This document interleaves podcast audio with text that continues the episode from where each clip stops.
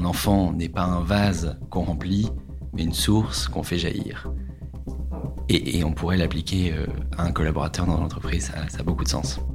Édouard Pic est le président de Clinitex. Nettoyer, balayer, astiquer, la propreté n'a aucun secret pour lui. Et pour cause, Clinitex, c'est 40 ans d'expérience dans le nettoyage de bureaux.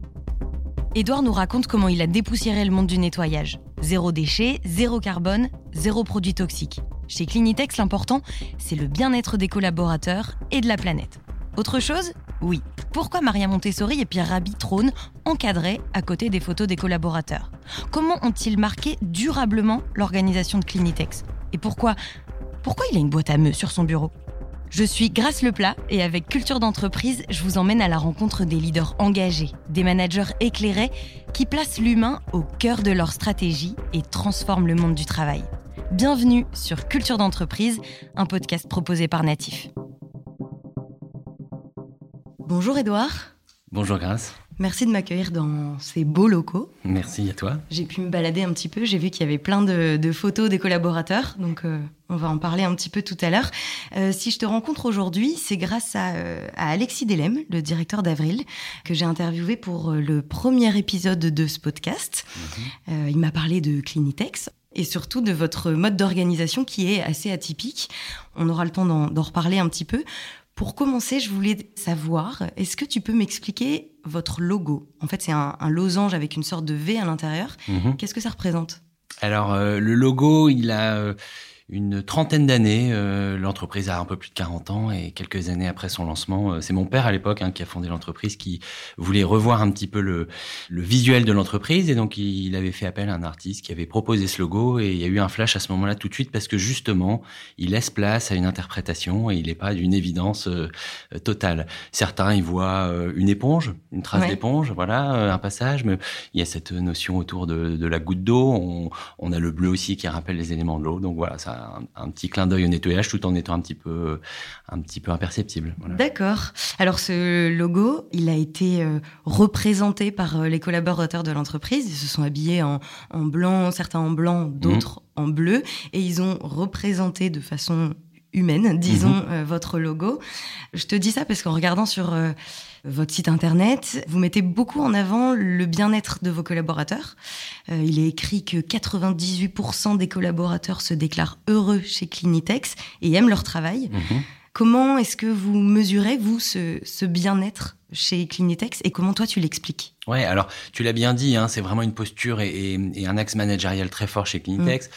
On dit qu'un collaborateur heureux fera un client satisfait. Et donc, on part du collaborateur pour arriver à une prestation de qualité. Euh, je devrais pas dire ça si des clients écoutent ce podcast, mais chez nous, le client est pas roi. Le collaborateur est roi.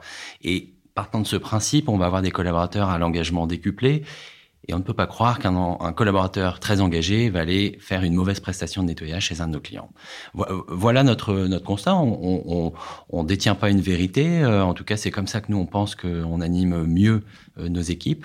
Euh, et on arrive à des niveaux de satisfaction de collaborateurs et de bien-être qui sont très élevés. Tu, tu l'as cité, 98%. Ça veut dire aussi qu'il y en a 2% qui sont pas heureux. Donc, on n'est pas non plus dans un monde idéal et parfait. On a aussi du turnover et, et des sujets disciplinaires à gérer, mais on reste très élevé précision là-dessus qui est intéressante, c'est-à-dire que j'ai à peu près 40% de mes effectifs qui travaillent pour Clinitex et aussi un autre employeur que Clinitex. Ça peut être un concurrent, ça peut être des particuliers, ça peut être voilà. Et dans nos enquêtes de satisfaction, on mesure parmi les, salariés qui sont multi-employeurs, donc un autre employeur que Clinitex, lequel est leur préféré. Et spontanément, on en a 80% qui citent Clinitex. Donc ça valide que nos actions sont les meilleures. Ça ne veut pas dire qu'on a des clients plus satisfaits qu'ailleurs, puisqu'on est dans les ratios de la profession, euh, mais ça nous permet de s'assurer qu'on a des gens qui sont heureux de le faire. D'accord. Toi, Edouard, tu as repris Clinitex il y a trois ans à peu près. Mhm. Avant, c'était euh, ton père qui dirigeait cette entreprise.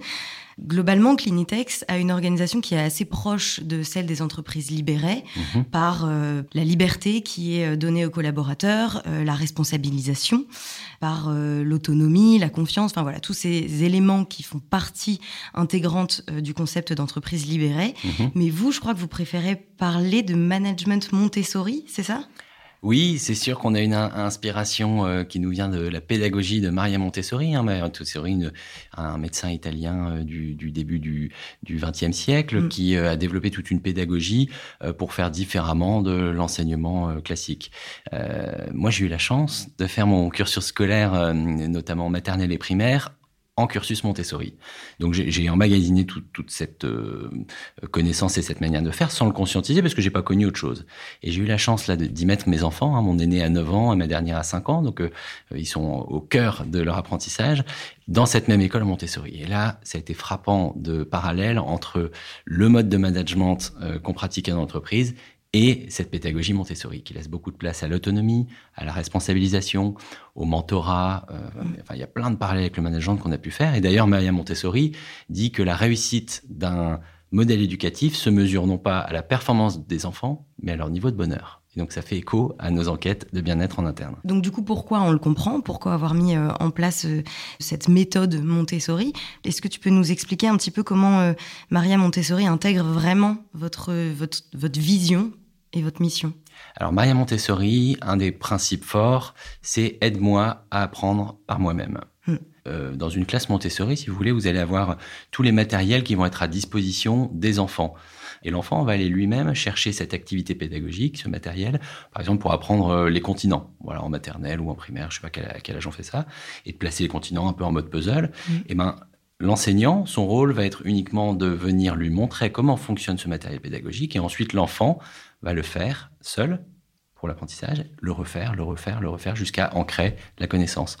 Il peut également observer euh, d'autres euh, enfants, une classe maternelle, et on va voir les petites, moyennes et grandes sections mélangées. Bah, le petit va observer le grand, qui est déjà dans cette classe depuis deux ans, donc qui connaît les règles de vie, qui connaît le fonctionnement, qui connaît certains matériels, et qui va pouvoir lui-même être mentor ou tuteur euh, d'un plus petit, et qui par l'observation va, en regardant les grands, pratiquer des apprentissages.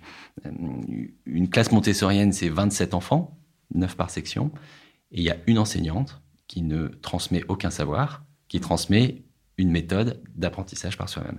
Et donc, quand on transpose cela à l'entreprise, hein, c'est vrai que euh, ça permet de libérer les énergies des collaborateurs, de se dire, bah, euh, je n'ai pas le même rythme qu'un nouveau qui est arrivé aujourd'hui. Moi, j'ai des connaissances plus forte en juridique, bah peut-être que je vais pas avoir besoin d'être accompagné là-dessus. L'autre a peut-être des connaissances terrain, eh ben on va moins l'accompagner là-dessus. En tout cas, on va pouvoir euh, les laisser à leur propre rythme. Et, donc, par exemple, on a un catalogue de formation avec un certain nombre de cursus sur tous les, les points importants de nos métiers, et les collaborateurs viennent eux-mêmes s'inscrire à ces formations pour se nourrir selon leur rythme, selon leurs envies, leurs besoins, plutôt que d'uniformiser et de, et de rationaliser les formations en nivelant euh, le, le, même niveau pour tout le monde. Mmh. Voilà un petit peu. Pour continuer sur euh, du coup ce parallèle entre la classe et l'entreprise, mmh. en classe il y a quand même la prof, l'institutrice, à un moment qui donne un cadre ou qui va forcer, euh, en tout cas les élèves à, à respecter des règles. Mmh. J'imagine que vous en entreprise c'est pareil, vous devez établir des règles pour que la liberté puisse être possible en fait. Bien sûr, bien sûr, et c'est même l'élément essentiel. Alors je vais vous raconter ce qu'on a fait chez Clinitex, mais effectivement dans une classe montessorienne, le cadre est quasiment pendant les 15 premiers jours, là, la rentrée scolaire est pas si, pas si mhm. vieille, on ne parle quasiment que des règles de vie de la classe. Voilà. En entreprise, le parallèle, on a construit ça il y a quelques années, il y a une dizaine d'années maintenant, euh, vision et valeurs, mhm. qui sont en fait le cadre de l'entreprise, définissant vers où on va et euh, dans quelles valeurs on doit respecter pour euh, aller vers ce, but commun. Et c'est notre cadre. Dans nos valeurs, on a l'audace, par exemple. Un collaborateur qui ne serait jamais audacieux dans l'entreprise ne serait pas dans les valeurs et pourrait se mettre en danger sur son avenir à long terme. Dans nos valeurs, on a bonne humeur. Quelqu'un qui serait chroniquement de mauvaise humeur n'est pas non plus euh, des, des, timbrés de l'application des valeurs, c'est-à-dire qu'on se laisse aussi une marge de manœuvre et de souplesse. Mais quelqu'un chroniquement de mauvaise humeur n'a plus sa place chez nous. Donc on est très rigoureux sur les valeurs qui sont en fait le cadre. Et dans ce cadre-là, par contre, la liberté est totale. Mais quel est le challenge humain? Parce que j'imagine que c'est pas euh, facile pour tous les collaborateurs, euh, d'autant plus que tu disais tout à l'heure qu'ils travaillent parfois dans deux entreprises différentes. J'imagine que c'est pas facile pour tout le monde d'être audacieux, mhm. euh, d'être force de proposition, d'être toujours de bonne humeur. Enfin, mhm. comment on fait pour les imprégner au final de ces valeurs-là? Alors, là, tu l'as vu sur la photo euh, que mm. tu mentionnais tout à l'heure de notre logo humain. On a à peu près 200 collaborateurs qui sont les collaborateurs, on va dire, support, qui vont être ceux euh, qui vont servir les agents de propreté. Les agents de propreté, eux, vont servir les clients par les prestations de nettoyage. L'animation des valeurs, de la vision, de toute cette pédagogie, moi, je l'anime en direct auprès des 200. Et après, on est plutôt sur une forme de ruissellement vis-à-vis des agents de propreté, qui effectivement, peut-être va sentir un management bienveillant et une envie de s'engager davantage quand c'est son client Clinitex, et que peut-être le soir c'est un autre client euh, pour une autre entreprise et là l'envie, l'engagement sera peut-être euh, différent. Mais nous on peut l'animer que pour nous, on l'anime pas forcément pour, pour, nos confrères, mais en tout cas de manière directe c'est animé euh, sur les services supports qui eux-mêmes par ruissellement vont l'appliquer aux agents de propreté. Donc il faut quand même une forme de hiérarchie ou en tout cas un manager? Oui, et alors, comment ça se passe? Comment est-ce que vous choisissez vos managers? Et comment eux-mêmes gèrent-ils ce rôle? Parce qu'un manager dans une entreprise classique et un manager qui doit révéler, entre guillemets, euh, les collaborateurs, c'est pas pareil. Alors, nous, on est sur un métier. J'ai 4000 agents de propreté qui interviennent un peu partout euh, en France à différents horaires et je n'ai pas mis 4000 contrôleurs hmm. de chaque prestation. Donc, nous, on a un prérequis de confiance ou d'ultra-contrôle. J'ai beaucoup de confrères qui vont mettre des badgeuses, qui vont mettre des pointeuses, qui vont mettre des webcams, bah qui vont mettre euh, voilà, des capteurs dans tous les sens. Nous, on est sur la confiance. Et donc, c'est un, un, autre aspect. Et donc, les managers, euh, leur rôle va être de mettre dans les meilleures dispositions l'agent de propreté en termes de moyens pour travailler, hein, tout simplement le matériel, les produits, euh, mais également en termes de formation, en termes de réactivité au moindre problème, en termes, ça c'est un, un point important, de relationnel avec le client c'est-à-dire qu'on est des métiers parfois invisibles, parfois de coulisses, mais parfois aussi euh, en lien direct avec euh, le client. Je prends par exemple un nettoyage dans une maison de retraite. on va être très en lien avec les résidents, donc ça, ça on prépare nos agents de propreté à accueillir euh, ou à, se confronter à des publics plus difficiles, parce que vieillesse, parce que éventuellement des, des maladies mentales type Alzheimer, et donc des, des, des, réactions des usagers de nos clients qui peuvent être un petit peu spéciales. Et donc on prépare pour que les agents soient dans les meilleures dispositions. Donc le, rôle du manager n'est pas euh, de venir euh, contrôler les prestations ou de venir euh, fliquer les agents. Il est plutôt de, les révéler, de les accompagner, d'être un petit peu une forme de coach de la prestation de nettoyage, plutôt qu'une rôle. Alors c'est rigolo dans, la profession du nettoyage, hein, le, terme pour dire manager, nous ce qu'on appelle manager, donc celui qui manage la propreté, donc les agents, le terme de notre convention collective c'est inspecteur. Et ça veut tout dire. Ça veut dire que ce métier, parmi la profession et nos confrères, est vu comme une inspection de la bonne réalisation de la prestation. Et nous, on est plutôt dans l'accompagnement de l'autoréalisation par l'agent de propreté. D'accord. Au niveau de, toutes ces innovations managériales que vous essayez de mettre en place, j'étais tombée sur votre site internet sur un terme, le terme de naturisme managérial. Qu'est-ce que ça veut dire? Ah, effectivement, ça c'est c'est hum, une méthode qu'on a euh, petit à petit mis en place. Euh, alors on parle de naturisme parce que on a une grande culture de la transparence. Ça me rappelle une anecdote. Euh, J'étais euh, directeur de l'agence de Valenciennes à l'époque, et puis j'ai une certaine Valérie qui était euh, assistante d'exploitation à l'époque, il me semble, qui fonce dans mon bureau 4 à 4 en disant Edouard, tu viens de faire une énorme bêtise. Je la regarde, je dis mais qu'est-ce que j'ai pu faire de bête? Elle dit tu viens de nous envoyer l'ordre du jour du comité de direction J'étais directeur d'agence et il y avait un, organisme qui, enfin, des petites réunions avec tous les directeurs d'agence et, on l'a tous reçu dans notre boîte mail. Donc l'ensemble de la société, quoi, tous les collaborateurs. Non, mes collaborateurs directs de, l'agence de Valenciennes, donc euh, le staff support, donc on parle d'une quinze ou une vingtaine de personnes. Et là, euh, je la regarde en disant mais et alors? Elle dit non mais t'inquiète pas, on l'a tous effacé de notre boîte mail, on va pas le regarder, t'inquiète pas. Et donc j'ai pris conscience ce jour-là qu'en fait les réunions de direction, euh, formait une, opacité dans le management qui était, euh, qui était assez terrible euh, parce que euh, ça donnait le sentiment qu'on prenait des petites poupées vaudou avec la photo de chacun et puis qu'on venait planter des aiguilles. Bah, lui a fait ci, lui a fait ça. Enfin, c'est-à-dire vraiment une opacité et du coup une forme de fantasme.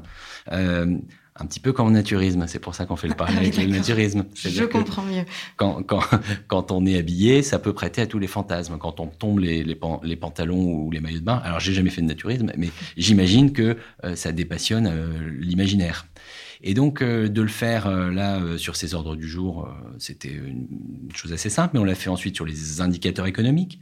Et dans cette même agence de Valenciennes, je me souviens avoir projeté les tableaux de rentabilité et d'avoir des collaborateurs qui fermaient les yeux. Genre, euh, on n'a pas le droit de le regarder, ce truc-là. Euh, ça remonte à, comment ça il y a 12 ans. Ah, c'est ancré en nous, au final. C'était culturel à l'époque. Hein. Donc, euh, donc voilà. Et puis, on a été plus loin. ensuite, j'ai publié les salaires non nominatifs, puis nominatifs. Donc là, aujourd'hui, les salaires sont transparents. Tout le monde connaît le salaire de tout le monde dans l'entreprise, y compris le mien.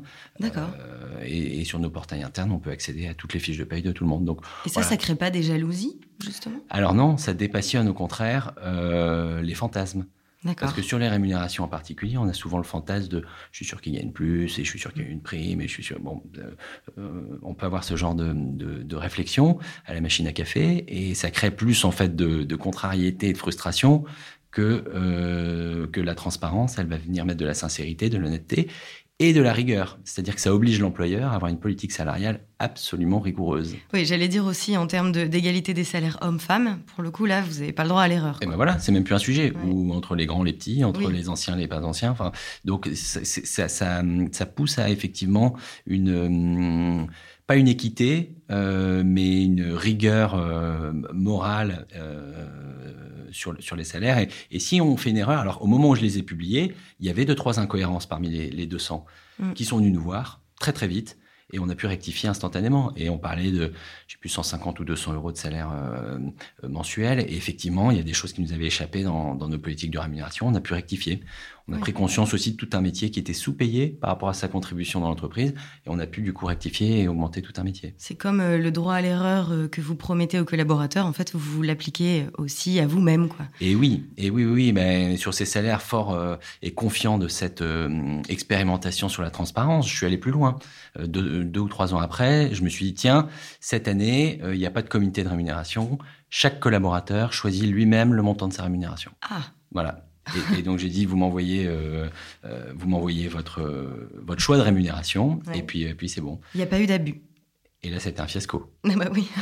ça a été un fiasco. Genre c'était cool, Edouard nous fait un chèque en blanc, donc allons-y gaiement. Et j'avais des postes type magasinier qui se rajoutaient 1000 euros par mois. Il y avait des choses cohérentes, mais il y avait aussi des choses incohérentes. Et là j'ai pris conscience de plusieurs choses. Un, euh, j'avais sûrement manqué de pédagogie sur le sur le sujet, euh, que on se voit toujours peut-être un peu plus beau qu'on ne l'est. Mm. Voilà, il y a peut-être de, ça. Et puis je pouvais pas dire, bah toi le magasinier euh, c'est non, mais les autres c'est cohérent. Enfin, c'était tout le monde ou personne. Donc je suis revenu en arrière. On parlait de droit à l'erreur, je me le suis appliqué à moi-même.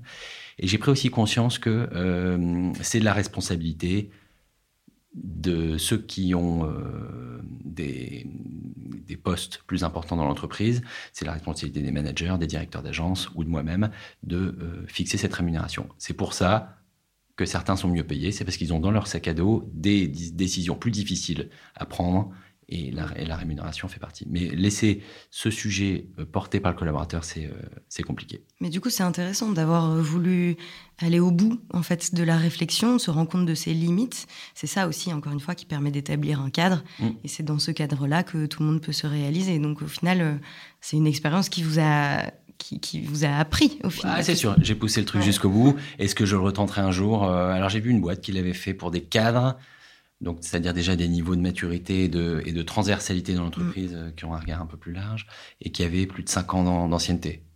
Donc peut-être que là, il y a des niveaux de, de connaissances, de grilles salariales, de, de, de, ce qui se passe sur le marché, mm. etc., qui, sont, qui donnent un peu plus de cohérence.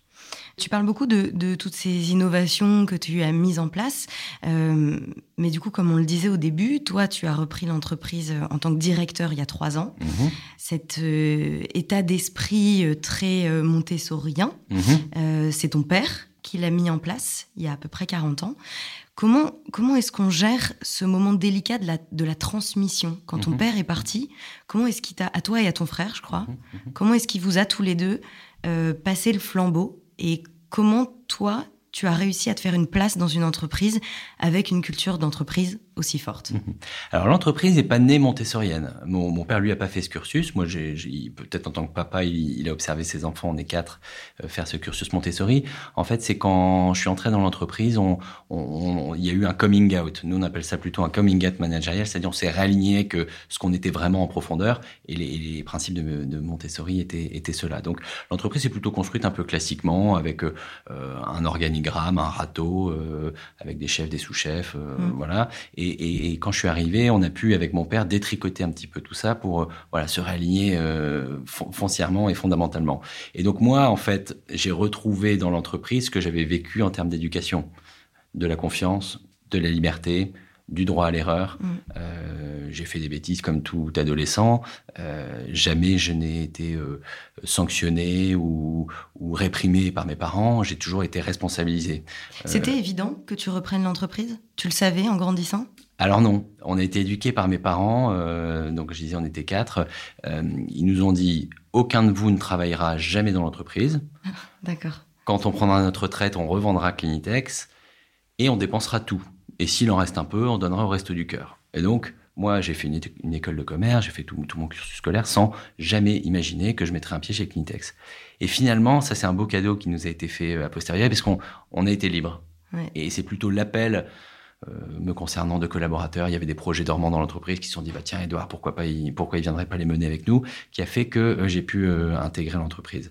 Et du coup, avec un papa qui était fondateur et qui avait une belle réussite, je n'avais pas d'autre choix, enfin en tout cas c'est comme ça que je l'ai vu, que d'arriver sur la pointe des pieds et de me faire mes légitimités. Et donc euh, j'ai mis du temps, hein, une dizaine d'années, euh, volontairement de ma part, pour pas brûler d'étapes et pas arriver euh, le fils à papa qui a déjà tous les pouvoirs et tous les droits alors qu'il n'est pas légitime.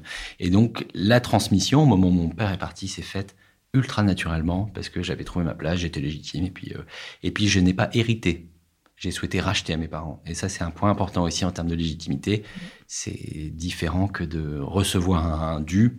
Euh, là, je me suis engagé financièrement. Et puis, euh... comme il l'avait dit, au final, ils ont, ils ont revendu en effet l'entreprise, si ce n'est qu'ils l'ont vendu à, voilà, à vous. Quoi. C'est ça. et, en, tout cas, cette, euh, ce passage de flambeau, il a été réussi parce que tu me montrais ton bureau tout à l'heure. Mhm. Alors, derrière ton bureau, il y a euh, Pierre Rabhi, il y a Maria Montessori, mhm. il y a toi. Ouais et puis euh, avec une photo de, quelques collaborateurs et, ton bureau qui est complètement à l'envers, c'est ça? Oui, alors euh, c'est un peu la tradition chez Clinitex quand il y a un nouveau euh, ou euh, quelqu'un qui qu'on a envie de charrier ou de chahuter un petit peu, c'est de retourner un peu son bureau, mettre des confettis, mettre un minitel à la place de l'ordinateur, enfin bref, faire, une petite blague. Et puis un matin, je sais plus pourquoi j'avais dit tiens c'est marrant, vous, vous, avez jamais osé me le faire. Et qu'est-ce que j'avais pas dit Ils m'ont retourné mon bureau comme jamais on, a eu et puis ils se sont fait un beau selfie devant qu'ils m'ont envoyé alors que j'étais en vacances ou je sais plus où. Enfin bref, donc c'était euh, plutôt rigolo. Et bah, voilà, j'ai pu pratiquer un peu de, de, une petite prestation de nettoyage en rentrant au bureau. sur, vos, sur vos bureaux, vous avez aussi des petites boîtes à meux? Oui, alors c'est vrai qu'on travaille en open space, donc euh, plutôt que hum, c'est pour dire ta gueule gentiment, voilà. donc on fait un petit me et ça permet à tout le monde d'entendre euh, le, le, petit bruit qui dit euh, tiens le volume sonore est monté un petit peu et ça c'est une manière bienveillante de, de dire moins de bruit quoi. On arrive bientôt à la fin de ce podcast. J'ai deux questions. La première c'est qu'en préparant cette interview, je suis allée évidemment sur votre site internet. Mm-hmm. Il y a une grosse place accordée à la RSE. Il y a une petite phrase que j'ai notée qui est ⁇ Nous ne voulons pas être la meilleure entreprise au monde, mais la meilleure entreprise pour le monde ⁇ Est-ce que tu peux m'expliquer cet engagement mhm. RSE justement? C'est hum, alors c'est un engagement qu'on a certifié avec une certification qui s'appelle B Corp, hein, qui est un label international euh, très exigeant puisque il n'est pas uniquement sur les sujets environnementaux, il est très large. Et B Corp, il valide quoi? Il valide que Clinitex, euh, et c'est là qu'est est venue cette phrase d'être la meilleure entreprise pour le monde. Clinitex a souhaité devenir une entreprise à impact positif impact positif sur évidemment l'environnement, sur la société, sur ses collaborateurs, mais aussi plus largement sur le tissu associatif local, sur le tissu éducatif local, sur euh, les parties prenantes euh, autour de nous, les institutions, voilà. Et donc on a une démarche qu'on appelle holistique, c'est-à-dire euh, à 360, vraiment envers toutes les parties prenantes, où on cherche en permanence à avoir un impact positif. Donc c'est c'est vrai que c'est une, une RSE très engageante parce que les sensibilités environnementales, elles peuvent être variables d'un collaborateur à un autre, mais peut-être que lui a d'autres sensibilités sur le, tissu associatif, le bénévolat, euh, euh, voilà. Et donc on a mis en place plein de choses. Tous s'engagent dans votre politique RSE. Donc. Ouais, c'est une démarche vraiment universel, j'allais dire, euh, au sein de l'entreprise. Voilà. Et donc, par exemple, sur les sujets environnementaux, on a arrêté euh, totalement les produits chimiques. On n'a plus aucun produit chimique et plus aucun contenant. Donc, on est en zéro déchet, zéro chimie. Sur les, les démarches sociétales ou sociales, on finance du mécénat de compétences. Donc, tous les collaborateurs peuvent s'engager sur leur temps de travail euh, dans des, le tissu associatif mm. local. On intervient régulièrement dans le milieu éducatif à tous les âges pour témoigner de, de, de l'entreprise, de ses fonctionnements, etc. Enfin, bref, on a une démarche vraiment très large. Alors pour terminer, je t'ai demandé de préparer une petite citation. Oui. est-ce que tu peux me la donner? Alors forcément, je reviens à Maria Montessori qui dit euh, qu'un enfant n'est pas un vase qu'on remplit, mais une source qu'on fait jaillir. Et, on pourrait l'appliquer euh, à un collaborateur dans l'entreprise, ça, a beaucoup de sens. donc c'est un peu, toi, c'est ta, vision aujourd'hui, tu as envie de révéler euh, les collaborateurs, quoi. Ma mission à moi individuelle en tant que chef d'entreprise, elle, est celle-là, c'est de euh, réaliser le rêve professionnel de mes collaborateurs. Et donc aujourd'hui, Clinitex n'a pas de business plan, on a un human plan qui fait se révéler les carrières, les talents, les points forts des collaborateurs et on appuie très fort dessus pour les aligner euh, parfaitement avec ce qu'ils aiment faire et ce qu'ils savent bien faire. Super. Eh ben, écoute, euh, Edouard, merci beaucoup pour euh, toutes ces informations. C'est moi, merci, grâce. Euh, Human Plan, c'est hyper intéressant. On a parlé de, de Maria Montessori, du naturisme managérial. Enfin, voilà, plein de, plein d'initiatives qui marchent bien. En plus, je crois que Clinitex, c'est une entreprise qui fonctionne vraiment très très bien en termes de développement Alors oui, il faut se battre parce qu'on on est 15 000 entreprises de propreté en France et donc c'est en service aux entreprises le métier le plus concurrentiel. Donc on n'est pas tout seul et d'autres font des choses bien aussi. Oui, oui, bon, évidemment, mais en tout cas, vous, c'est vraiment très intéressant tout ce, que, tout ce que vous mettez en place. Donc merci d'avoir pris le temps de nous l'expliquer. Et puis euh, à bientôt. Merci à toi, à bientôt. Et merci à vous de nous avoir accompagnés tout au long de ce podcast. N'hésitez pas à le noter et à le partager autour de vous. Je suis Grace Leplat et chez Natif, nous aidons les organisations à renforcer leur culture d'entreprise par l'audio. Rendez-vous sur natif.io. Quant à moi, je vous donne rendez-vous dans 15 jours.